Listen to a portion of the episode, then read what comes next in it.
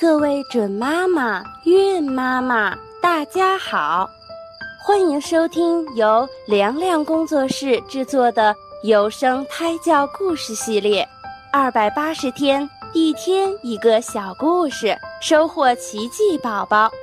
也欢迎大家关注我们的微信公众账号“凉凉工作室”，新浪微博请搜索主播凉凉。那么。精彩的节目开始啦！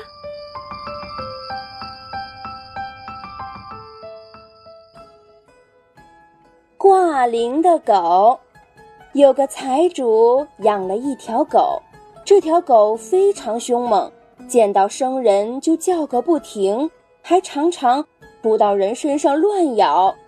财主为了不让这狗咬伤人，就在它脖子上挂了一个铃铛。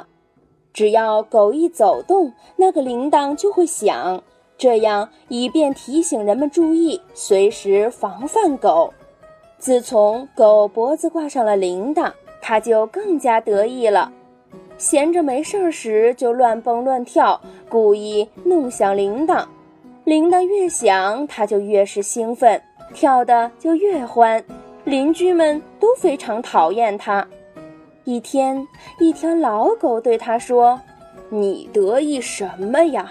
你挂着铃，并不是因为你有美德，而是因为你会作恶。主人给狗挂铃，是好让人们防范它，而狗却自以为是的在那里洋洋自得，这就讽刺了那些没有自知之明的人，把罪恶当作勋章。”今天的小故事就讲到这儿，我们明天同一时间再会吧。